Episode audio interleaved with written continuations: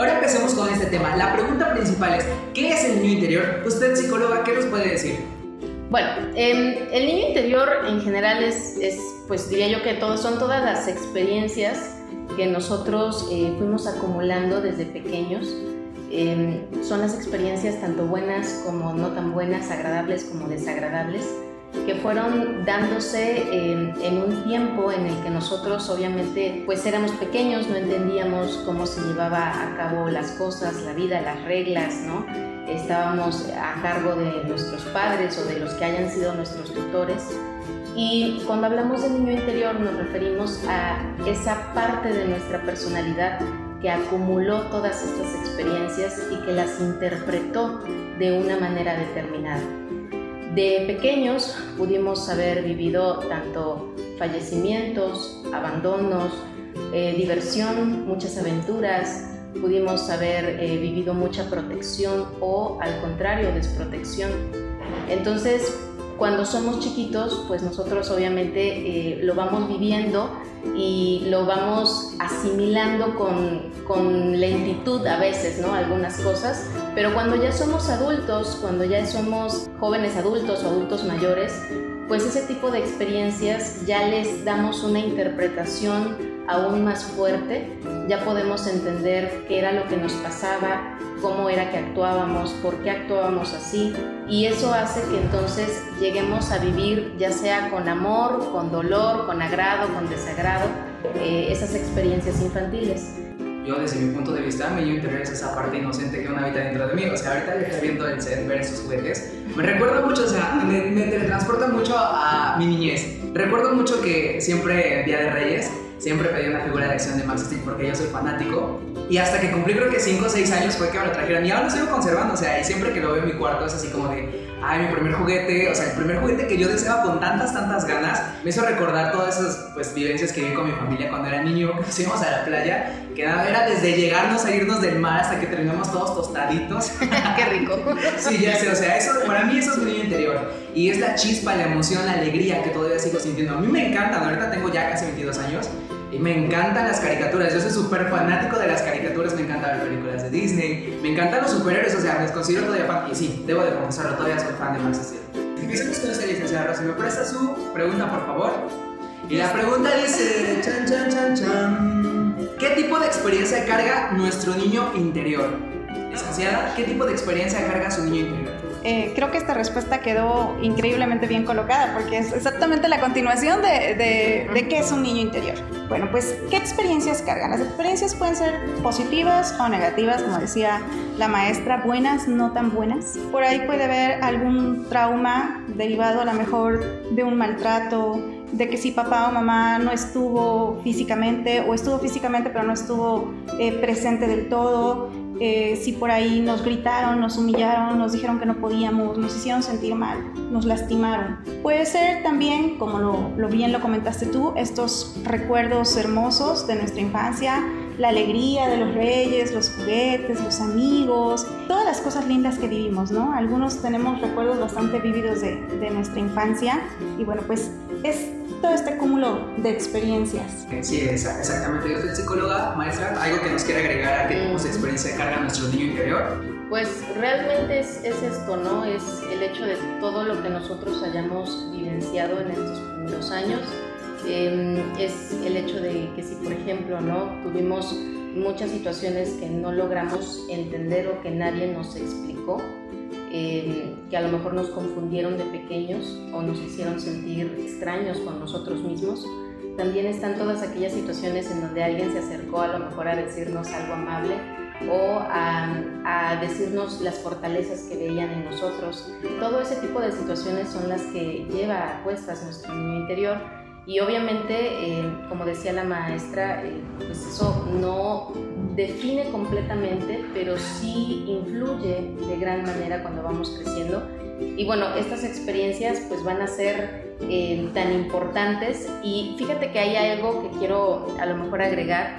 Es posible, ¿no? Es posible que nosotros tengamos como muy reprimida porque así como hay personas que, decía la maestra, tienen recuerdos vívidos, también hay personas que tú les preguntas por su niñez y la verdad es que tienen como lagunas, bloqueos eh, y puede ser que sí no haya sido tan agradable, eh, no necesariamente tiene que ser porque a fuerza una situación muy grave o traumática haya sucedido, sino tal vez no fue tan agradable como, como para recordarlo, ¿no? O por una razón, pues también ellos prefirieron ahorrarse esa angustia de, de tener que recordar estos, estos momentos.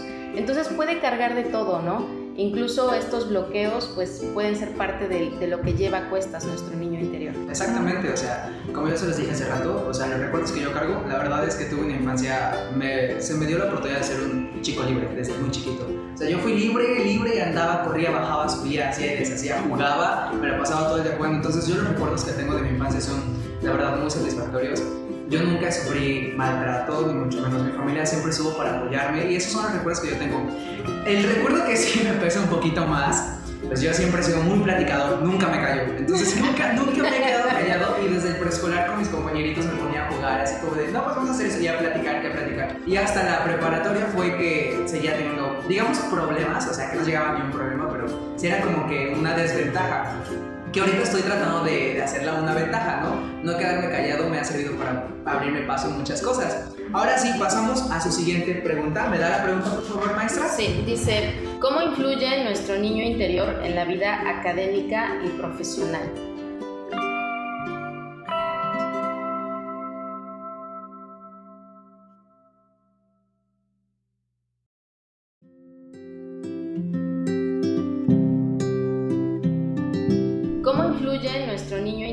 En la vida académica y profesional.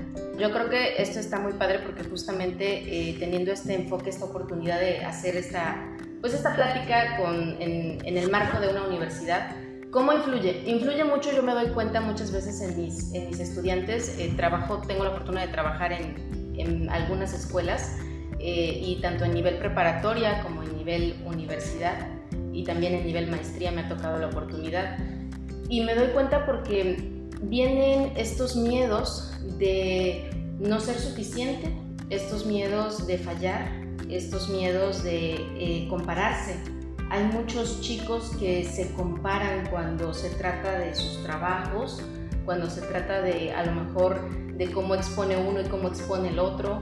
Y todo esto nos señala como lo que tal vez para otra persona que no tiene un niño interior con, ciertas, con ciertos temas lastimados, cuando se presenta un reto, pues lo vive, pero se enfoca solamente en sí, ¿no? A lo mejor se siente nervioso, a lo mejor se siente, este, no sé, preocupado, estresado, pero se enfoca solamente en sí. Y cuando hablamos de alumnos que en ocasiones llegan a hacer este tipo de comparaciones, pero es que a ella, pero es que a él, pero es que yo no, pero es que...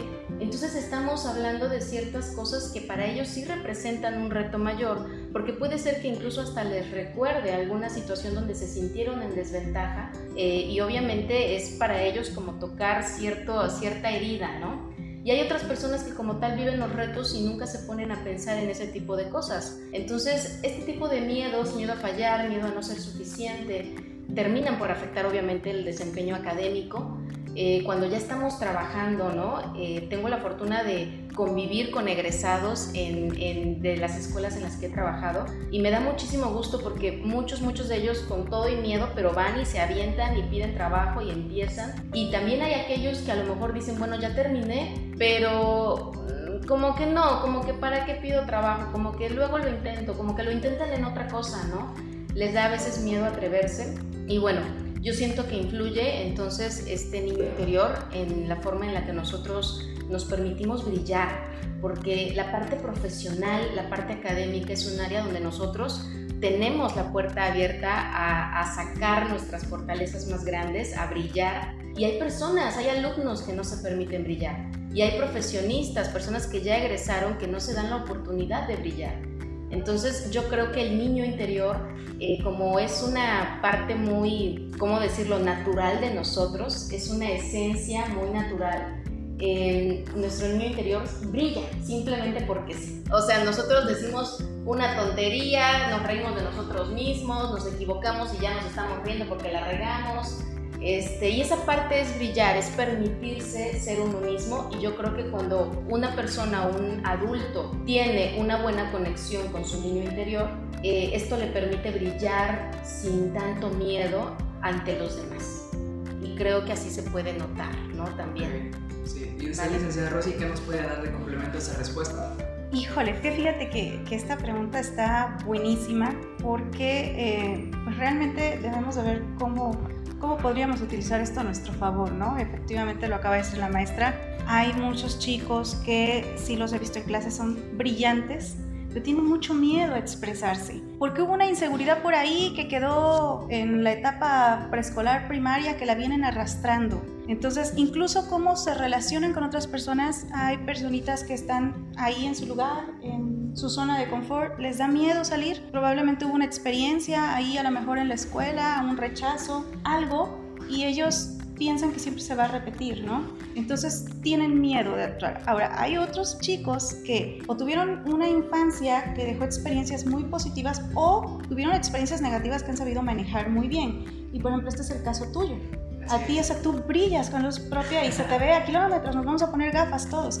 Eh, pero es esa seguridad que tú reflejas y que traes. Esto tiene mucho que ver con la autoestima. Entonces, qué importante que lo manejemos correctamente para sacarle el mayor provecho. Pensémoslo así. Cuando estamos estudiando, sobre todo en este nivel universidad o medio superior, ya de medio superior para arriba, se nos mete el miedo a equivocarnos. Y también en, lo laboral, ¿no? En, en un trabajo. Nos da miedo equivocarnos. Entonces, pues el niño no tiene miedo de equivocarse, ¿no? Si nosotros sacáramos ese niño interior, yo hablo, yo participo, yo levanto la mano, si estoy mal no pasa nada, es parte del proceso de aprender. Los niños así lo entienden, porque ellos saben que están aprendiendo. Y si se equivocan y levantan la mano y no era 7 eh, por 7, no era 45, no pasa nada. En cuanto a lo laboral, igual también aplica en, en lo académico. Eh, los niños tienen algo maravilloso que es vivir el presente sin miedo, pero soñar con el futuro ellos son visionarios por naturaleza, ¿no? O sea, yo quiero ser esto cuando sea grande, yo quería ser veterinaria. Entonces los niños tienen eso. Primero la ilusión. Ellos son lo que quieren ser. Nadie los detiene. O sea, si yo quiero ser astronauta, yo visiono que puedo ser astronauta y nadie tiene por qué decirme que no. Entonces una persona que vive el niño interior de manera positiva, vive el presente porque hay muchas cosas divertidas en el presente y no se pierden para nada vivir el presente, pero pueden soñar, se ilusionan y entonces nos ayuda a clarificar un poquito nuestros objetivos la visión que tenemos de nuestra propia vida y generar estrategias para llegar hasta allá. Los niños tienen algo, persiguen sus sueños hasta el final. ¿no? Eh, si te daban una alcancía y tú querías comprar un juguete, no parabas hasta que la llenabas. Ibas sobre un objetivo. En la cuestión también académica, profesional, laboral, te suelta en cuanto a la creatividad. Los niños tienen una imaginación desbordada y, y, yo creo que hay adultos que traen este niño interior bastante a flor de piel de manera muy positiva y tienen una creatividad, una imaginación y todo les emociona. Yo me considero así. A mí me están platicando algo, está platicando algo la directora, me está platicando y yo ya estoy así, ¿no? Me están saliendo muchas ideas Claro, la imaginación. La imaginación, la creatividad, que innoves, que te atrevas a decir lo que normalmente no dirías, porque te da pena, te da miedo a la crítica, pero ya entrados en gastos, hablamos y decimos, nos tomamos la vida menos a pecho, nos causa menos frustración, si te equivocas no pasa nada, ¿sí? Y haces las cosas que normalmente no harías. Sí, así es, así es. Pero bueno, vamos con las preguntas que nos están haciendo nuestros usuarios. Dice Mireya Reyes, ¿cómo sanar a nuestro niño interior? Ese es un tema creo que un poquito más, ¿cómo decirlo? Un poco más negativo porque no todo ha sido felicidad de todas las personas, ¿eh? Como hace rato lo comentaban. Hay personas que han vivido desgraciadamente acoso infantil, han vivido pues algunas malas experiencias, o sea, que los sufrieron maltrato. Pues no todas las personas tienen como que esas experiencias buenas por contar. Hay personas que sí, la verdad, su infancia fue muy, muy dura porque quizá les tocó trabajar desde muy niños y no, no pudieron experimentar bien su, su infancia. Así que, ¿cómo sonar a nuestro niño interior. No podría completar.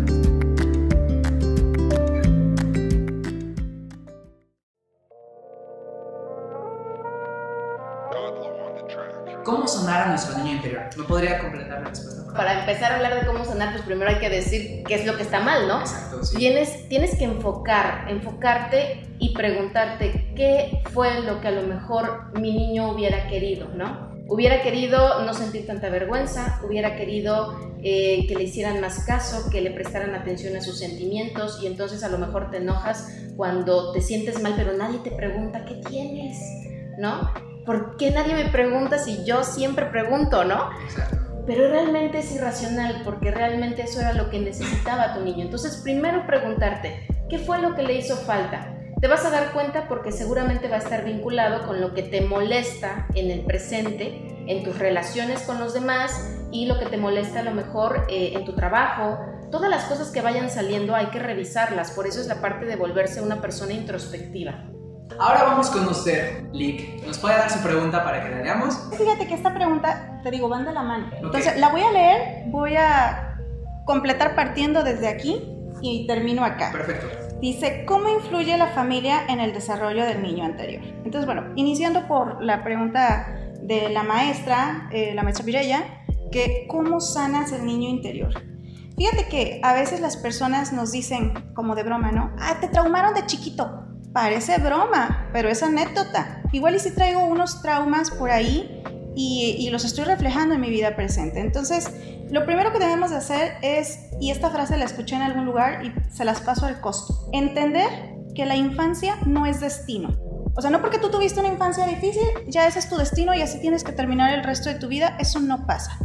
La infancia no es destino, no tiene que ser así, lo podemos cambiar lo podemos mejorar. No podemos cambiar el pasado, o sea, ese es un hecho. No me puedo regresar, todavía no existe. No puedes cambiar el pasado, pero sí puedes cambiar el presente, ¿sí? Y con eso de alguna manera modificas el efecto. La segunda premisa que para mí es importante entender es que el tiempo no cura las heridas. Es mentira eso que te dicen, ah, se te va a pasar, no se te va a pasar. Te va a salir una costra. Pero ¿cómo son las costras? ¿Se nos hacen aquí? Porque te raspaste Sí, se ven horribles además, ¿no? Este, y, esa costra que a lo mejor está eh, infectándose cada rato y hay medio la curas, pero sigue infectándose. En la primera de cambios que te toques, que te vuelvas a caer o que te atropelles, se vuelve a abrir. Entonces no podemos dejarle esto al tiempo, hay que tomar acción sobre eso. Pues eso nos lleva a la siguiente pregunta, que ahorita la, la, termino yo y luego la concluye usted, ¿no? ¿Cómo influye la familia en el desarrollo del niño interior? Bueno, pues creo que, que se acaba de contestar sola es evidente que, que hay una relación íntima y directa en el niño. Las personas que estuvieron ahí, quien sea que haya estado ahí, mamá, papá, si te amó, si sentiste que no te amó, que estuvo, que no estuvo, tanto físicamente como mentalmente, ¿no? A veces algunas personas es, bueno, papá o mamá no estuvieron físicamente, pero hay quienes lo tuvieron físicamente y no estaban. Influye tanto que cuando buscamos pareja, muchos buscamos una pareja que se parezca a nuestro papá, inconscientemente o a nuestra mamá, ¿no? Vamos buscando lo mismo. Eh, influye tanto que como cuando eres padre, te puedes ir a los dos extremos. O repites el patrón y eres igualito que tu papá y tu mamá. Así me criaron a mí, así le hago yo. Exacto, sí. O te vas al otro extremo. Y entonces dices, ah, yo por ejemplo, a mí como no me compraron el Cabbage, el Patch de niña, pues ahora a mi hijo le voy a comprar el, el microornito que traumó a tanta gente. sí, sí, sí. Eh, tengo traumas en el presente, es porque no, no me dieron el microornito. Yo se lo pedí a los reyes cada año y nunca llegó. Y bueno, quieres regalonear a tus hijos y darles todo lo que tú no tuviste. Te vas a la contraparte y te, vuelve, te vuelves permisivo, te vuelves, este, pues no sé, como si estuvieras compensando al niño, pues no estás compensando a tus hijos, estás compensando a tu niño interior. Entonces puede ser que ocurran estos dos extremas. Antes de que usted nos dé su respuesta, vamos a leer unos comentarios a nuestro público. Jesús García dice, ya de adultos tenemos la responsabilidad de sanar a nuestro niño interior, pero ¿Qué consejo le darían a los padres para cuidar y formar ese niño de la mejor manera posible? Y Víctor Teresa Espinosa dice, imaginemos a un fulanito, es doctor de tiempo completo en un hospital, tiene tres hijos y una vida promedio, pero siempre quiso ser pintor, sin embargo nunca ha podido cumplir su sueño ya que su familia depende de él y le teme no poder darles la misma vida que siendo doctor. ¿Cómo podría lograr alcanzar ese, su niño interior si las circunstancias no se lo permiten?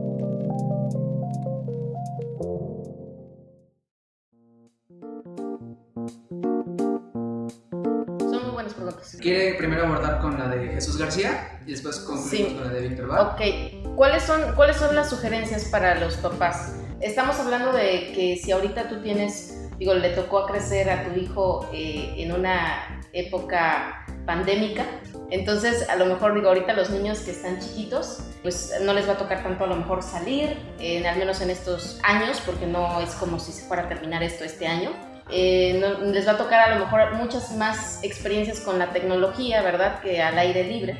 ¿Qué sugerencias para los papás? Yo creo que tienes que revisar mucho la calidad del tiempo que les das, porque no se trata de que tú como papá o mamá estés pegado o tengas que estar pegado a tus hijos. La realidad es que hay necesidades que solventar, la realidad es que... Eh, pues no siempre se puede, ¿no? Y que ahora mujeres y hombres trabajan y esto hace que, las, que los niños que van en estas, en estas generaciones ya desde hace años, pues tengan otro tipo de, carencias, de necesidades, pero va a depender mucho del tiempo que sí estás. Cuando sí estés con ellos, cuando sí estés en casa, deja tu celular a un lado. Cuando sí estés con ellos, empieza a traer cosas a casa que no sean necesariamente virtuales, eh, sino algo para jugar en general la creatividad de todo lo que se puede hacer con lo que tenemos a la mano, los botes, las cajas, lo que ya desocupamos, lo que ya no nos sirve, ver qué podemos hacer, rétalos. Te reto a, no sé, saltar de tal lado a tal lado, eh, tocándote la nariz y al mismo tiempo sacando la lengua, ¿no? O sea, lo más ilógico, incongruente que se escuche, pero rétalos, ponles muchas cosas en el frasco que ellos vayan sacando, ayúdalos a que se diviertan, ¿Qué otra cosa como padres tienes que escuchar sus emociones aunque no te gusten, aunque no estés de acuerdo? Y esto es algo bien complicado hasta para nosotros adultos porque es bien difícil escuchar a una persona que sufre o que se enoja y que nosotros decimos en nuestra cabeza, pero ¿por qué te enojas? ¿Pero por qué? Es que no lo vale, ¿no? Y los papás quieren cambiarle el discurso a los niños. Los papás quieren que los niños ya sean felices, ya estén bien, ya superen todo. Y la realidad es que para superar algo primero necesitamos sentir el dolor.